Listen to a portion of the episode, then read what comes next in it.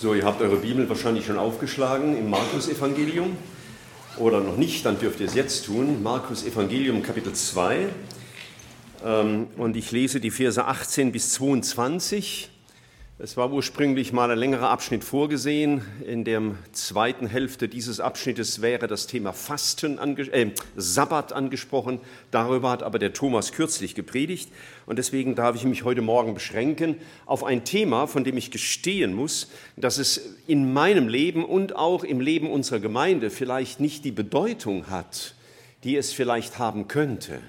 Denn das Thema Fasten, wie man es äh, landläufig versteht und es auch zu verstehen ist, das hat vielleicht bei uns keine große Kultur, wenn man es mal so sagen darf. Und deswegen ist es mir persönlich wichtig, dass wir gemeinsam darüber nachdenken. Und ich lese diesen Abschnitt und dann wollen wir uns mal damit beschäftigen. Markus 2 ab Vers 18. Die Jünger des Johannes und der Pharisäer fasteten, und sie sagten zu ihm, warum fasten die Jünger des Johannes und der Pharisäer, aber deine Jünger fasten nicht? Da sprach Jesus zu ihnen, wie können die Freunde des Bräutigams fasten, während der Bräutigam bei ihnen ist? Solange der Bräutigam bei ihnen ist, können sie nicht fasten. Es werden aber Tage kommen, an denen der Bräutigam von ihnen genommen wird, in jenen Tagen werden sie fasten.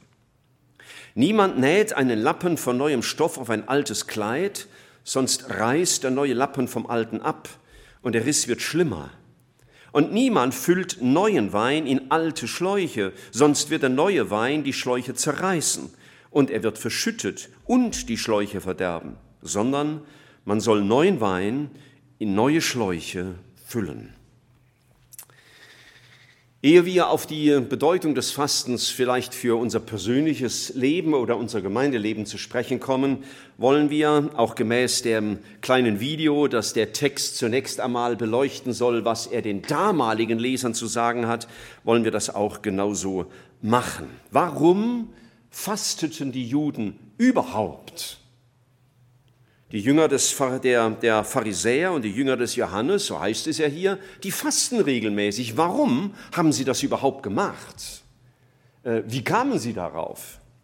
Nun, im Alten Testament gibt es nur einmal im Jahr eine Vorschrift für ein Fasten. Und es war am sogenannten großen Versöhnungstag, an dem der hohe Priester in das Allerheiligste hineinging, um Versöhnung zu, Versöhnung zu erwirken zwischen Gott und dem Volk. Dort heißt es in 3. Mose 16 ab Vers 29, dass die Menschen sich demütigen sollten oder auch kasteien sollten und das ist ein Synonym auch für das Fasten. Also einmal im Jahr einen Tag war Fasten geboten, sonst nicht. Es ging dabei eigentlich um die Rettung der Menschen vor dem Gericht Gottes. Und vielleicht ist das manchmal für den einen oder anderen von uns ganz wichtig, dass er mal seine Konzentration darauf setzt, wie kann ich gerettet werden? Ich bin nicht gerettet. Wie kann ich mit Gott versöhnt werden? Wir werden nachher ein Beispiel sehen von einem Menschen, der das gemacht hat, bis er das Heil erfassen konnte. Es gibt im Alten Testament aber mehrere Berichte, in denen Menschen gefastet haben, wohlgemerkt nicht aufgrund einer biblischen Vorschrift, aber sie haben es getan. Zum Beispiel auf einer ehrlichen Suche nach Gott. Sie hatten Gott vermisst. Ich lese zum Beispiel im ersten Buch Samuel im Kapitel 7, da war das Volk an dem Punkt gekommen, dass sie die Bundeslade als ein Zeichen der Gegenwart Gottes sehr vermisst haben. Ähm, da heißt es am Ende von Vers 2, das ganze Haus Israel weinte dem Herrn nach. Samuel aber sagte zum ganzen Haus Israel, wenn ihr euch von ganzem Herzen zu dem Herrn bekehrt, Tut von euch die fremden Götter und die Asteroth, richtet euer Herz zu dem Herrn und dient die ihm allein, so wird er euch aus der Hand der Philister erretten. Und dann heißt es weiter im Vers 6, sie, äh, sie kamen nach Mitzpah zusammen, schöpften Wasser, gossen es aus vor dem Herrn, fasteten an demselben Tag. Sie haben nicht mal Wasser getrunken, sondern das geschöpfte Wasser ausgegossen vor dem Herrn und haben dort ihre Sünde bekannt und haben Gott gebeten, sich ihnen wieder zuzuwenden. Wenn ihr den Propheten Joel schnell finden könnt, dann schlagt ihn auf in, natürlich könnt ihr das, ja klar, jetzt habe ich euren Ehrgeiz geweckt, Joel Kapitel 2. Und äh, da spricht der Joel zum Volk in eine bestimmte Situation hinein. Und ich lese in Joel 2, die Verse 12 und 13. Gott hatte Gericht angedroht, er hatte ihnen ihre Sünde vor Augen gehalten. Und dann heißt es, doch auch jetzt spricht der Herr, kehrt zu mir um von ganzem Herzen mit Fasten, mit Weinen, mit Klagen. Zerreißt eure Herzen und nicht eure Kleider und kehrt um zu dem Herrn, eurem Gott, denn er ist gnädig, barmherzig, geduldig und von großer Güte und es reut in das Unheil. Also die Menschen fasteten als Ausdruck dafür, wir sind schuldig vor dir, wir haben dich aus den Augen verloren, wir sehnen uns nach Versöhnung, nach Gemeinschaft mit dir. Wir kennen ein sehr berühmtes Beispiel im Alten Testament, wo ein Mann gefastet hat. Das war der König David. Er hatte ja im Ehebruch ein Kind gezeugt mit Bathseba. Gott hat angekündigt, er würde das Kind sterben lassen. Und dann heißt es in 2 Samuel 12, dass er den Herrn unter Fasten suchte mit dem Gebet, doch diesem Kind das Leben zu erhalten. Also hier fastet jemand wegen einer Riesennot und einer Not, die ihm große Angst macht. Wir sehen im zweiten Buch der, der zweiten Chronik, im Kapitel 20, ein ganzes Volk wieder ähm, fasten. Unter der Zeit von Josaphat waren die Juden angegriffen durch die äh, Feinde, die, um sie, die sie umgaben. Sie haben große Angst bekommen. Sie haben gesagt, wir haben gar keine Chance, wir sind verloren.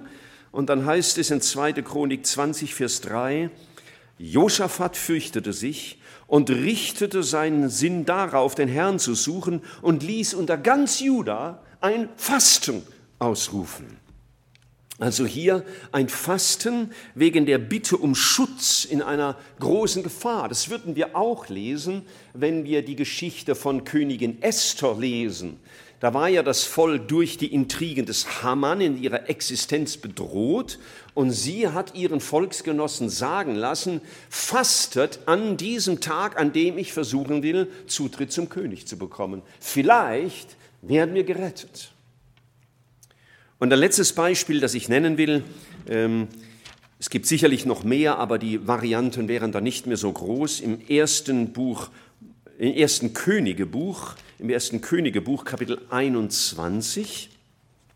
Da ist es der Ahab, der ja ein sehr zwielichtiger König war, dem Gott deutlich gesagt hat, was er von seiner Sünde hält und wie er sie bestrafen wird. Und dann heißt es im Vers 27, 1. Könige 21, Vers 27, als aber Ahab diese Worte hörte, zerriss er seine Kleider legte einen Sack um seinen Leib, fastete und schlief im Sacktuch und ging bekümmert einher. Und tatsächlich lässt sich Gott erbitten und verschiebt das angekündigte Gericht auf die Zeit nach Ahabs Tod. Soweit einige Beispiele, damit wir verstehen, warum haben die Juden zur Zeit Jesu überhaupt gefastet, wo es doch nur einmal im Jahr gefordert war. Es gab also ganz verschiedene Motivationen zum Fasten. Allerdings musste Gott auch feststellen, dass das Volk im Alten Testament manchmal in einer sehr verwerflichen Absicht oder Herzenshaltung gefastet hat. Wir kennen vielleicht den Text aus Jesaja 58, wo Gott sehr ernst mit dem Volk spricht und ihnen Folgendes sagt. Jesaja 58 lese ich ab Vers 3. Gott zitiert das Volk, wie sie immer beten und wie sie mit Gott reden und zitiert sie folgendermaßen. Warum fasten wir und du siehst es nicht an? Warum tun wir unserem Leib weh und du willst es nicht wissen? Und Gott sagt dazu, seht, wenn ihr fastet, geht ihr doch eurem Geschäft nach und treibt alle eure Arbeiter. Ihr fastet, aber ihr hadert und zankt und schlagt mit gottloser Faust, wie ihr es jetzt macht, fastet ihr nicht so, dass eure Stimme in der Höhe gehört würde. Das heißt, die die ähm, Juden wollten einen Deal machen mit Gott. Sie haben gefastet und von Gott verlangt, deswegen müsse er doch was tun. Aber sie richteten ihr Leben nicht entsprechend aus. Wir kennen auch Verurteilungen durch Jesus von falschen Fasten, zum Beispiel im Lukas-Evangelium, vielleicht mit das bekannteste Beispiel für Fasten im Neuen Testament, aber negativ ähm, kommentiert. Da kommt der Pharisäer mit dem Zöllner zusammen zum Tempel, um zu beten. Und ihr, die meisten von euch kennen die Geschichte. Der, der Pharisäer, der steht dann hin, Lukas 18, Vers 12, und sagt, wahrscheinlich gut hörbar, ich faste zweimal in der Woche. Aber wir wissen, was Gott davon hielt. Als der Zöllner nämlich sagte, Gott sei mir Sünder gnädig, sagt Jesus, dass der bei Gott bessere Karten hat, wenn ich es mal sehr salopp ausdrücken darf. Hier war ein Mensch, der durch sein Fasten etwas darstellen wollte vor Gott und vor Menschen. Er wollte was erreichen. Es war ein Zeichen seiner Frömmigkeit, wie er sie definiert hat. Immerhin, äh, Gott hat einmal im Jahr ein Fasten geboten und er hat zweimal die Woche gefastet, also hundertmal mehr, wenn man es genau nimmt, 104 Mal mehr, als Gott es gefordert hatte. Und im Matthäusevangelium in der Bergpredigt, im Kapitel 6, spricht Jesus eine falsche Herzenshaltung beim Fasten auch an.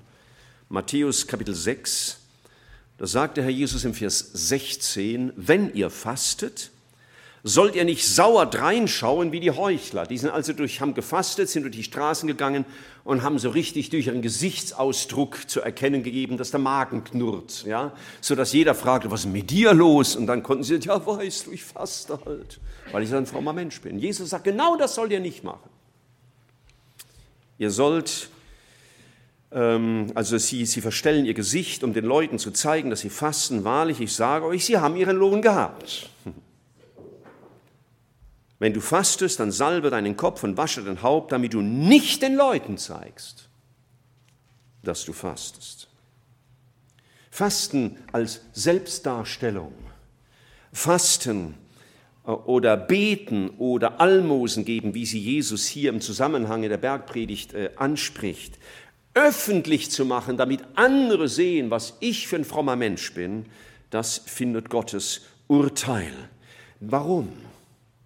weil da der Mensch im Vordergrund steht und seine Leistung und seine Ehre und seine Anerkennung.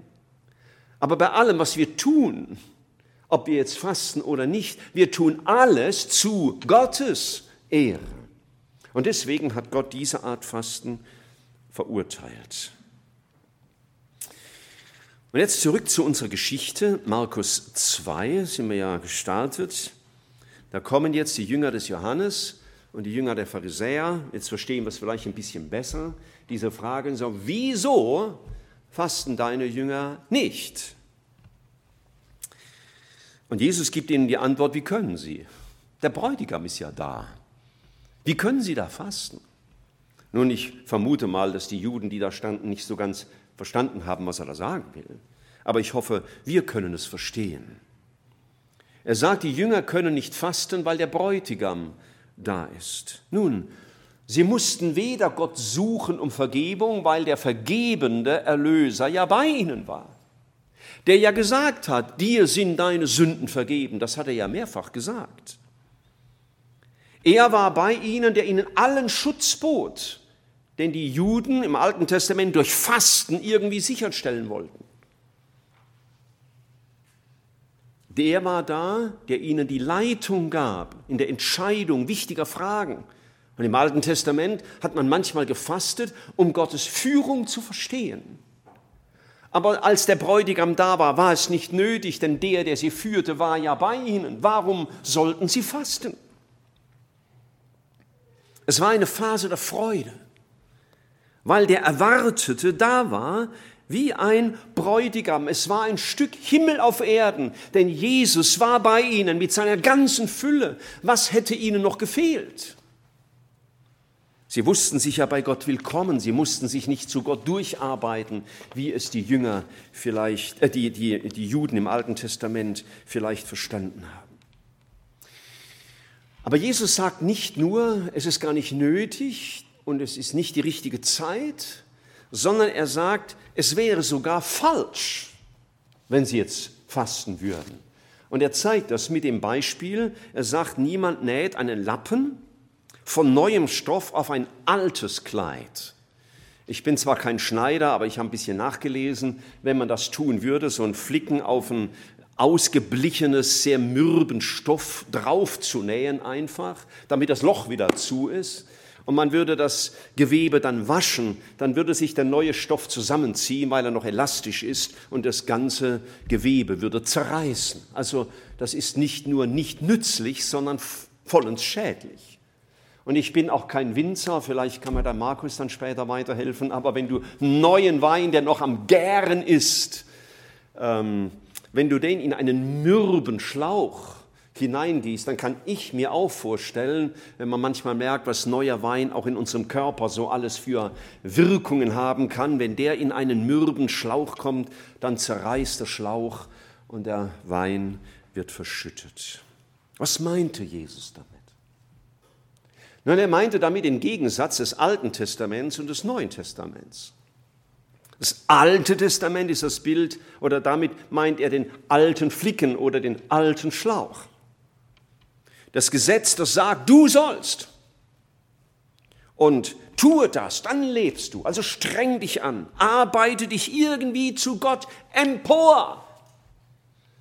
Aber wir wissen, das Gesetz war gegeben, um den Menschen zur Verzweiflung über sich selbst zu führen. Das Gesetz sollte ihm zeigen, wie sündig er ist und dass er sich unmöglich selbst in den Himmel emporarbeiten könnte.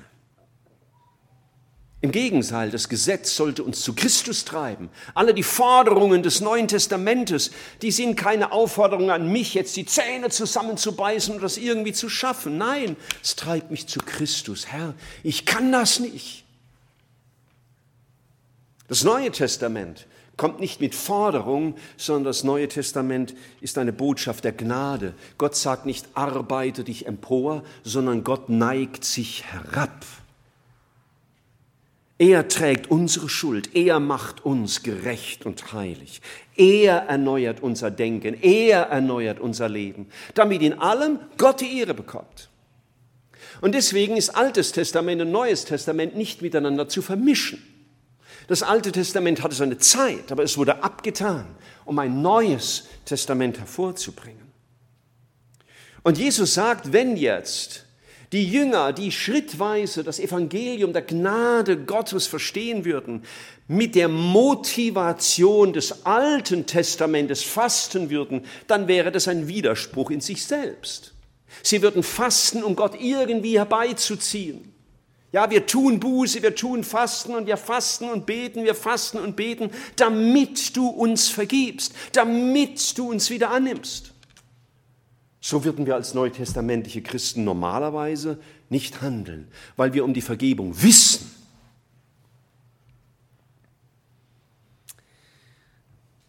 Zu fasten also mit der Motivation des Alten Testaments wäre völlig sinnfrei. Und wir würden unser geistliches Leben beschädigen. In Klammer, aber das ist genau das Problem vieler Gläubiger. Sie vermischen das Alte Testament und das Neue. Sie haben die Gnade nicht wirklich in der Tiefe verstanden und vermischen Gnade und eigenes gesetzliches Wirken, eigene Anstrengung, um Gott zufriedenzustellen. Paulus sagt in Galatern einmal, die ihr durchs Gesetz, durch ihre Anstrengung vor Gott angenehm werden wollt, ihr habt Christus verloren.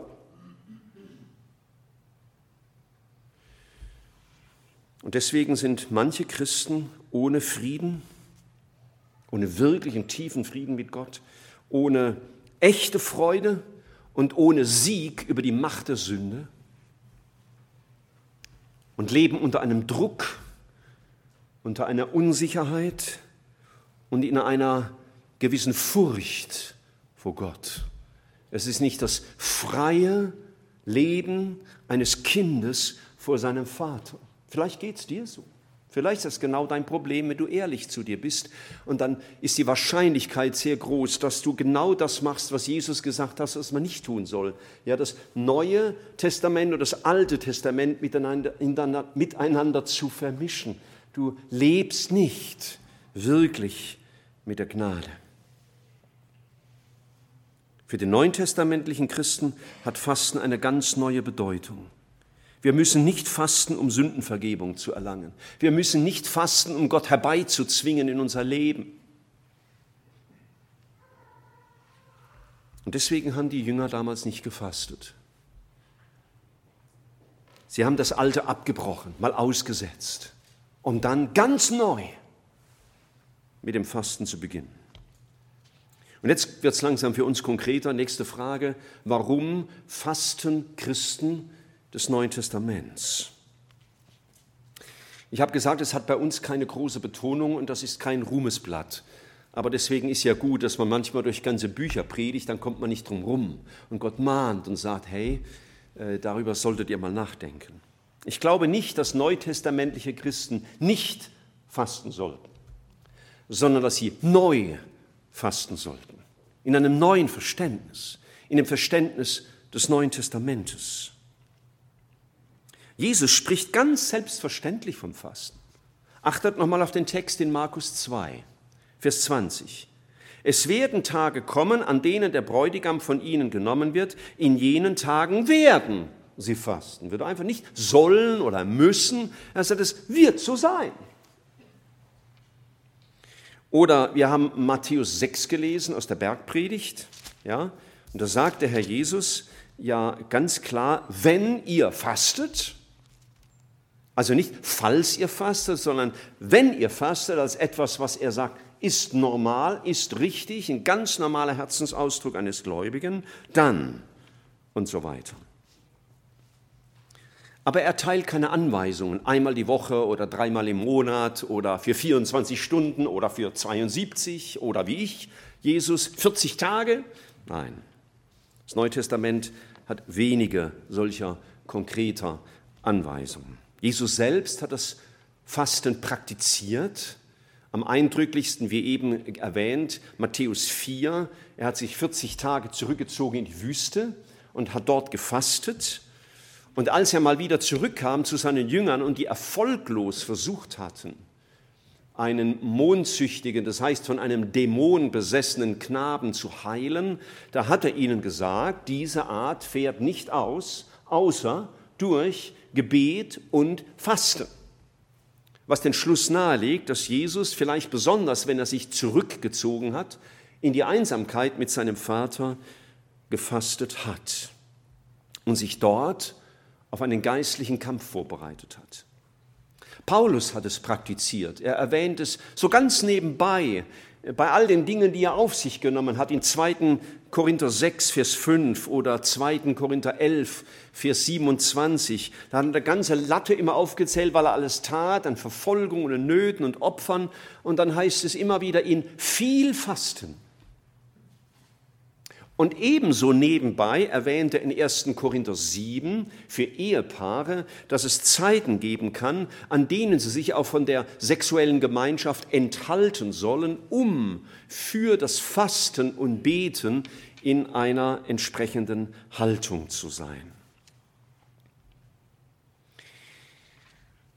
Aber warum sollen wir fasten? Wir haben jetzt gesagt, es ist normal, das Christenfasten, das Neue Testament zeigt es, aber wieso? Nun, wenn ihr mal ähm, in 1. Korinther 6 an den Vers 12 denkt, da steht zwar nichts direkt vom Fasten, aber da steht folgendes: 1. Korinther 6, Vers 12: Alles ist mir erlaubt, aber es ist nicht alles nützlich. Alles ist mir erlaubt, es soll mich nichts gefangen nehmen. Das heißt mit anderen Worten, nichts soll mir wichtiger sein als Jesus. Nichts soll mir wichtiger sein als mein Herr. Und deswegen kann Fasten, zum Beispiel indem ich auf Essen verzichte für einen gewissen Zeitraum, den ich mir vorgenommen habe, auch mal deutlich machen, Herr, Essen ist zwar wichtig für den Erhalt meiner Gesundheit, Aber du bist wichtiger. Herr, ich will mich nicht vom Essen gefangen nehmen lassen. Für jemand anders, der sagt, ah, weißt du, Essen ist für mich nicht so das große Problem und äh, muss ich mich, mancher muss ich sogar zwingen zum Essen. Und äh, mancher sagt, das mache ich halt und egal was gibt, schmeckt mir eh alles, ich lege da keinen großen Wert drauf, mache ich halt zur Selbsterhaltung. Für ihn kann es vielleicht sein, dass er mal für längere Zeit auf den Konsum von Filmen verzichtet, die ihm wichtiger geworden sind als die Stille vor Jesus. Oder dass er sich von sonstiger Enthal Unterhaltung enthält. Oder dass ich mir mal weniger Zeit nehme für mein Hobby und das mal auf die Seite setze für eine gewisse Zeit, um mein Herz zu konzentrieren auf das, was wichtig ist, um Jesus zu zeigen, das ist mir nicht so wichtig wie du. Oder auch manches Treffen mit Freunden mal zu unterlassen, um mal runterzukommen und still zu werden vor Jesus. Oder wenn du so ein Extremsportler bist, mal zu sagen, ich kann auch mal weniger Sport machen und werde nicht gleich zum Invaliden oder zum Herzkranken, damit du mehr Zeit hast für deinen Herrn. Oder, wie wir es vorhin angesprochen haben, in der Ehe, sich auch mal voneinander zu enthalten für eine längere Zeit, um die gewonnene Zeit, das ist das Erste, aber mehr noch die gewonnene Kapazität meiner Seele für die Begegnung mit Gott zu investieren. Denn wenn ich von etwas faste, was immer es auch von dieser Liste sein möge, dann gewinne ich Zeit, aber auch meine Seele gewinnt Freiraum, denn bei allem, was ich tue, ist immer auch meine Seele, ist mein Denken, mein Geist beansprucht.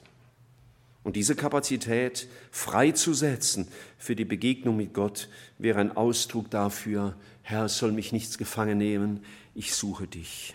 Vielleicht kann es für dich bedeuten, mal abends rechtzeitig ins Bett zu gehen, damit du morgens um halb sechs aufstehen kannst und Zeit hast, Gott zu begegnen. Das Angesicht Jesu sehen zu können, ihm begegnen zu können, bedingt immer, mich von anderem abzuwenden. Dass meine Sinne, meine Gedanken gefangen hält. Und vielleicht ist es für dich mal ganz wichtig, dich auch mal eine Weile mit deinen Kumpels nicht zu treffen, um dir mal klar zu werden, wie ist das mit mir und Jesus? Das ist auch eine Form des Fastens, um Jesus zu suchen. Denn wir fasten nicht wegen uns, weil ich was will von Gott.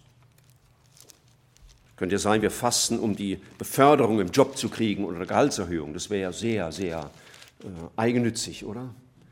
Oder ich als Prediger könnte fasten vor der nächsten Evangelisation mit dem Gedanken, dann kann ich vielleicht mehr Bekehrte produzieren. Ich habe es jetzt sehr bewusst so böse ausgedrückt. Ja, dann segnet mich Gott mehr, weil ich habe ja gefastet und dann gibt es Erweckung.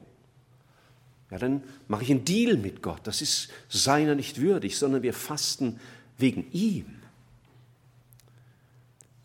Weiß nicht, ob dir aufgefallen ist, vorhin im Kapitel 6 von Matthäus, als er in der Bergpredigt über das Fasten spricht, da sagt er, man soll, wenn man fastet, sich den, den Kopf und das Gesicht waschen und salben, damit du nicht den Leuten zeigst, dass du fastest, sondern deinem Vater, der ins Verborgene sieht.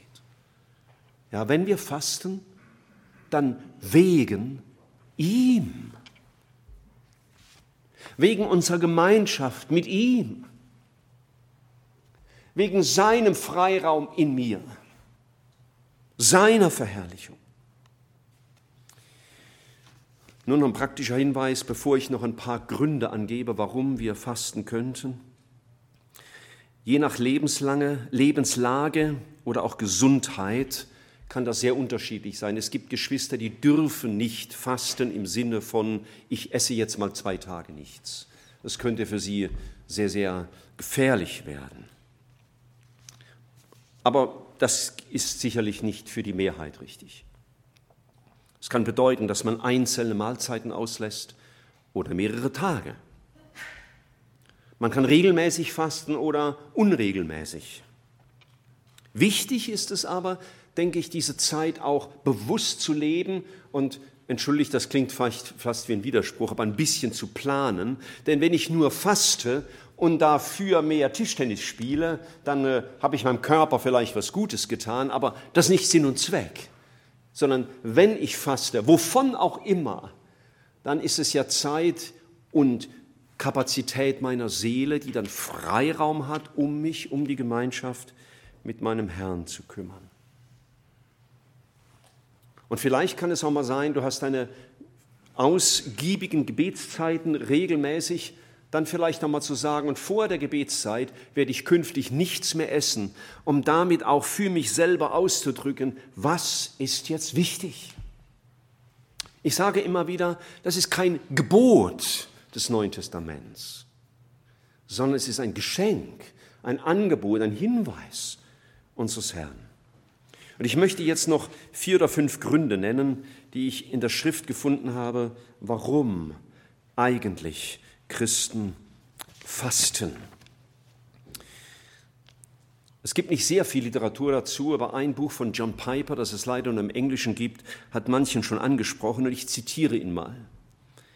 Er sagt, in diesem Zeitalter, in dem wir leben, in dem Jesus nicht leiblich bei uns ist, in diesem Zeitalter ist ein Schmerz in jedem Christen, dass Jesus nicht so völlig, so persönlich, so machtvoll und so herrlich unter uns wirkt. Wir verlangen nach so viel mehr. Deshalb fasten wir.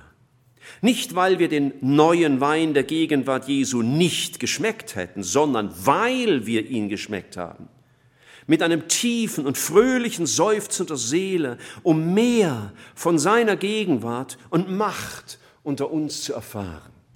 Merkst du, da geht es dann um ihn. Herr, ich suche dich. Herr, ich will dir begegnen. Du bist nicht da, so wie die Jünger dich um sich hatten.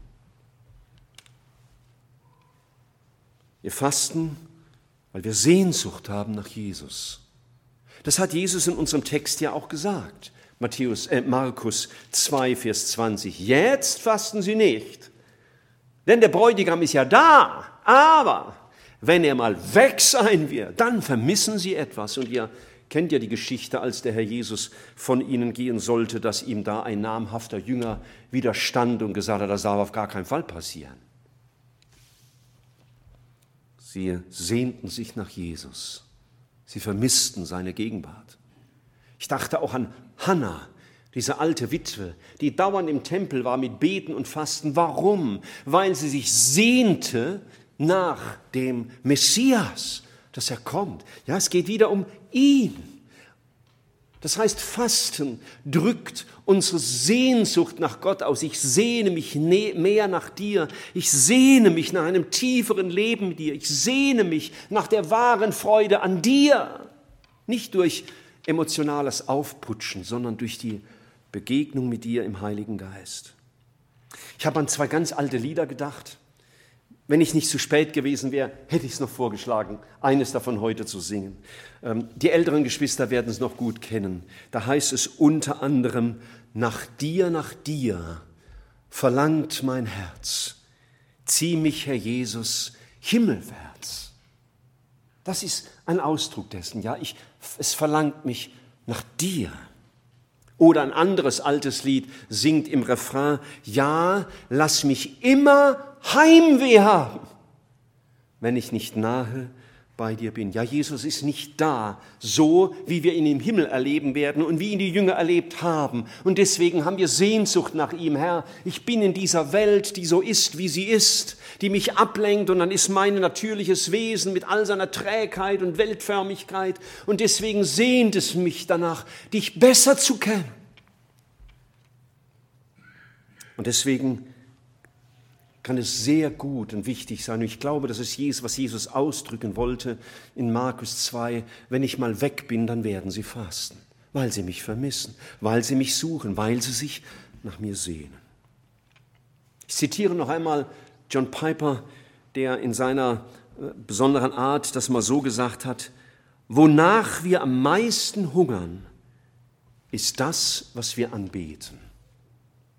Das, wonach du am meisten hungerst, ist das, was du anbetest.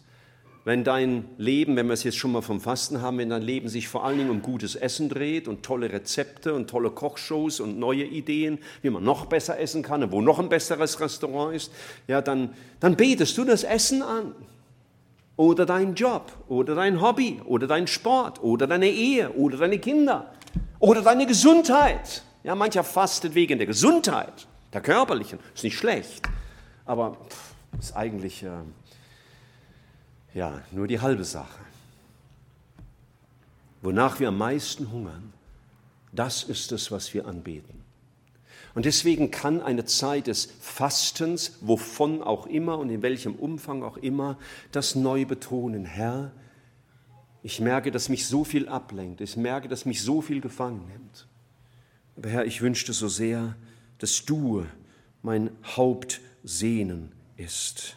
Und der körperliche Hunger, den wir dann verspüren, der kann ein Ausdruck dessen sein, wie sehr wir hungern nach ihm. Es geht also um die Beziehung zu Jesus, um die Begegnung mit ihm. Und dafür mal ein kleines Opfer zu bringen, wie mal einen Tag nichts essen, in Klammer, wenn man es gesundheitlich kann, ist sicherlich ein sehr kleiner Beitrag, den wir bringen können, um Zeit und Kapazität unserer Seele frei zu haben für die Begegnung mit ihm. Das war der erste, vielleicht wichtigste Grund. Der zweite. In Apostelgeschichte 10 wird uns ein Mann vorgestellt, Cornelius, ein römischer Soldat, der offensichtlich Jude geworden war, ein Gottsucher war. Er hatte jetzt Gott in einer gewissen Weise erfahren und doch nicht ganz. Er sehnte sich nach mehr. Und dann heißt es in Apostelgeschichte 10, Vers 30, Cornelius sagte, vor vier Tagen habe ich gefastet bis zu dieser Stunde. Und um die neunte Stunde betete ich in meinem Haus. Und dann hat er eine Offenbarung, die ihm sagt, lass Petrus holen. Hier war also ein Mann, der Jesus noch nicht kannte, der noch keinen Retter hatte er war noch im Kontext des Alten Testaments, er hat also die ersten Schritte schon gemacht, er hatte Kontakt mit dem lebendigen Gott, aber noch nicht das, was Gott ihm eigentlich schenken wollte. Und er fastete, um durchzudringen zu diesem Leben aus Gott. Darf ich das mal auf manchen von uns übertragen? Vielleicht bist du für dich nicht sicher, gerettet zu sein. Oder vielleicht bist du auch sicher, dass du nicht gerettet bist, dass du kein Gotteskind bist, dass du keine Gewissheit des ewigen Lebens bist. Die Frage ist vielleicht für dich unklar oder sehr klar, dass du es nicht bist. Weißt du, dann könnte Cornelius für dich ein gutes Vorbild sein. Dass du mal fastest, eben vom Essen, von der Zeit mit Freunden und Verwandten oder wem auch immer, die dich ablenken, von deinen Hobbys, die dich auf ganz andere Gedanken bringen, um Jesus damit zu sagen, ich will das jetzt mal alles auf der Seite lassen, auch wenn es keine Sünde in sich ist, um eines deutlich zu machen, Herr, ich muss jetzt eine Antwort haben. Ich brauche Klarheit über die Rettung. Ein sehr guter Anlass zu fasten, um die wichtigste Frage unseres Lebens zu klären.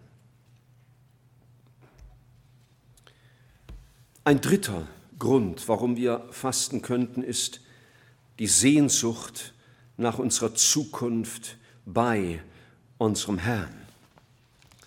Wir haben gerade einen Abendmahlsgottesdienst in zwei Wochen besprochen, also heute Abend in zwei Wochen, und da werden wir den Aspekt Abendmahl als Hoffnungsmahl oder als Erwartungsmahl betonen. Und der Herr Jesus hat ja gesagt, wir sollten beim Abendmahl den Tod des Herrn verkündigen, bis er kommt. Und er sagt auch, ich werde vom Gewächs des Weinstocks nicht mehr trinken, bis ich es neu mit euch trinken werde im Reich meines Vaters.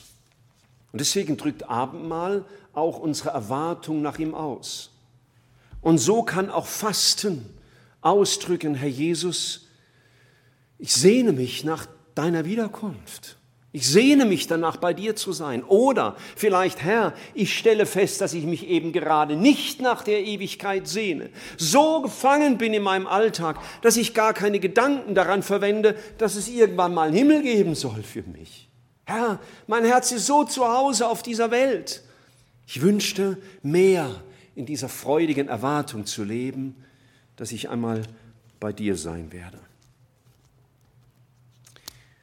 Eben Jesus in unserem Text hat es ja so gesagt. Jetzt ist der Bräutigam noch bei ihnen. Dann will er weggenommen werden, aber wir wissen, er kommt wieder. Und da drin stehen wir ja, in dieser Erwartung. Und Jesus sagt, sie werden fasten, wenn der Bräutigam von ihnen genommen wird, wohl auch, um auszudrücken, wir sehnen uns nach deinem Kommen. Auch hier geht es nicht um mich, dass ich was erreiche und dass ich besser werde, sondern ich drücke aus, Jesus, es verlangt mich nach dir.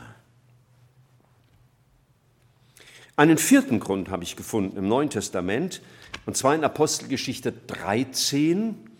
Da sind ähm, einige verantwortliche Brüder der Gemeinde in Antiochia zusammen, unter anderem Barnabas und Paulus.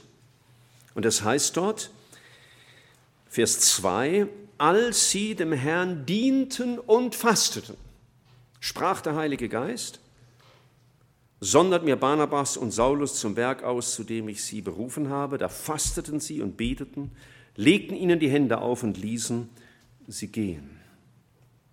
Es kann also Fasten einmal richtig sein vor wichtigen Wegmarken unseres Lebens, vor wichtigen Entscheidungen, die wir zu treffen haben, für uns persönlich oder für uns als Gemeinde. Ich sprach mal mit einem Gemeindeältesten und ich habe vergessen, was das Thema war. Entweder ging es um die Gründung einer Tochtergemeinde oder die Einsetzung eines Ältesten. Das habe ich vergessen. Ich glaube, es war das Erste. Und dann hat er gesagt, und dann haben wir die ganze Gemeinde zusammengerufen und sie aufgefordert zu fasten, dass wir unter Fasten zum Gebet zusammenkommen, ob das der Wille des Herrn ist, dass wir diese neue Gemeinde gründen. Schön. Und hier ging es ja um Ähnliches. Es ging, Herr, wir, wir möchten dir dienen, wir kennen den Missionsbefehl und nun, wie soll das gehen? Und dann fasteten sie und beteten, bis Gott Klarheit gegeben hat. Und dann unternahmen sie erste Missionsreise und auf der zweiten Missionsreise haben sie diese ersten Gemeinden wieder besucht und dann heißt es in Kapitel 14, Vers 23, sie setzten in jeder Gemeinde Älteste ein, beteten und fasteten und befahlen sie, dem Herrn, an den sie gläubig geworden waren. Fasten kann also eine wesentliche Bedeutung haben, wenn wir vor wichtigen Entscheidungen stehen. Ob es die Entscheidung ist, einen Ehepartner zu wählen, ist das das richtige Wort? Ja, also das mal klar zu machen, Klarheit zu bekommen, Herr, ist das deine Führung? Oder vor bedeutenden beruflichen Veränderungen? Oder eben auch wir als Gemeinde. Es wäre schön, wir könnten mal in einer wichtigen Frage, soweit es uns allen möglich ist, unter Fasten und Beten das Angesicht des Herrn suchen. Und dann habe ich noch einen letzten Grund gefunden, von dem ich aber gestehen muss, dass er aus dem Alten Testament zwar abgeleitet ist, aber im Neuen Testament auch zu finden ist. Josaphat betet angesichts der Feinde und dann sagt Jesus in Matthäus 17, Vers 21, ich hatte das vorhin schon mal erwähnt, mit dem mondsüchtigen Knaben, diese Art fährt nicht aus, außer durch Fasten und Beten. Wir sind auch schon als Gemeindeverantwortliche bewusst unter Fasten zusammengekommen. Wir machen das seit nicht allzu langer Zeit, aber seit einiger Zeit in einer gewissen Regelmäßigkeit, dass wir zur gleichen Zeit fasten und dann zum Gebet zusammenkommen für besondere Anliegen der Gemeinde, mehrheitlich seelsorgerliche Nöte, bei denen wir einen Durchbruch erbitten. Und das hat Jesus ja gesagt. Ja, äh, diese Art fährt nicht aus, außer durch Beten und Fasten. Und das muss ja nicht nur im Falle einer okkulten Belastung sein, sondern dort, wo ein geistlicher Durchbruch erfleht wird. Und da geht es wieder um Jesus. Ja? Dass sein Werk geschieht an der Heilung oder Befreiung eines Menschen. Zum Schluss, natürlich hat das mit dem Gebet, mit dem Fasten auch immer gewisse Gefahren, dass wir meinen, wir könnten jetzt Gott zwingen, weil ich doch gefastet habe und jetzt die halbe Nacht gebetet habe außerdem und am nächsten Tag weiter gefastet haben. Jetzt muss Gott doch. Nein, Gott muss erstens gar nichts. Und zweitens dürfen wir nie vergessen, alles, was Gott tut, tut er aus Gnade. Er hat uns errettet aus Gnade. Und jetzt auf einmal soll es darauf ankommen, dass ich viel Werke bringe und Gott überzeuge, dass ich viele Punkte sammle und wenn ich dann 50 Punkte habe, dann erhört er endlich. Nein, wenn Gott erhört, ist es immer aus Gnade. Wir können Gott nicht zwingen. Gott ist nicht für einen Deal zu haben, wie man neudeutsch sagt, für einen Handel. Dafür ist Gott nicht zu haben. Und der Versuch, vor Gott irgendwas verdienen zu wollen oder ihm sogar noch zu sagen, das habe ich doch jetzt verdient, das wäre böse. Nein, Fasten geschieht wegen ihm, nicht wegen mir. Es geht um ihn und seine Ehre, es geht um unseren Blick auf ihn, es geht um die Offenbarung seiner Herrlichkeit, es geht um die Errettung durch seine Gnade und Barmherzigkeit. Vielleicht könnten wir auch sagen, das Opfer, das ich bereit bin zu bringen, zeigt den Wert dessen, für den ich dieses Opfer bringe. Wenn ich für meine Frau nie ein Opfer bringen würde oder immer nur ganz kleine, dann würde es ihr wahrscheinlich zeigen, dass sie mir nicht so furchtbar viel bedeutet.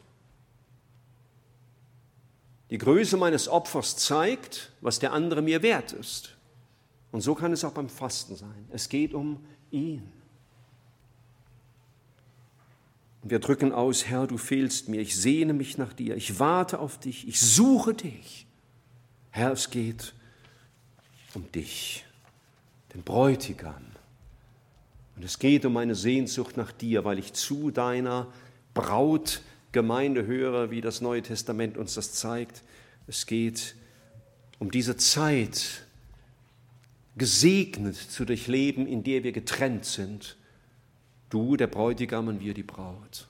Es geht alleine um dich.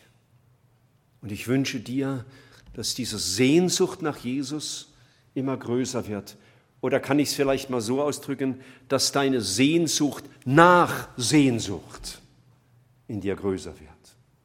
Dass du Jesus vielleicht bekennst, oh Herr, ich bin so im Trott mit dir so, so gewöhnlich. Ich mache nichts besonders Böses, aber es ist so geschäftsmäßig, so, so routiniert, so, ja, so alltäglich geworden.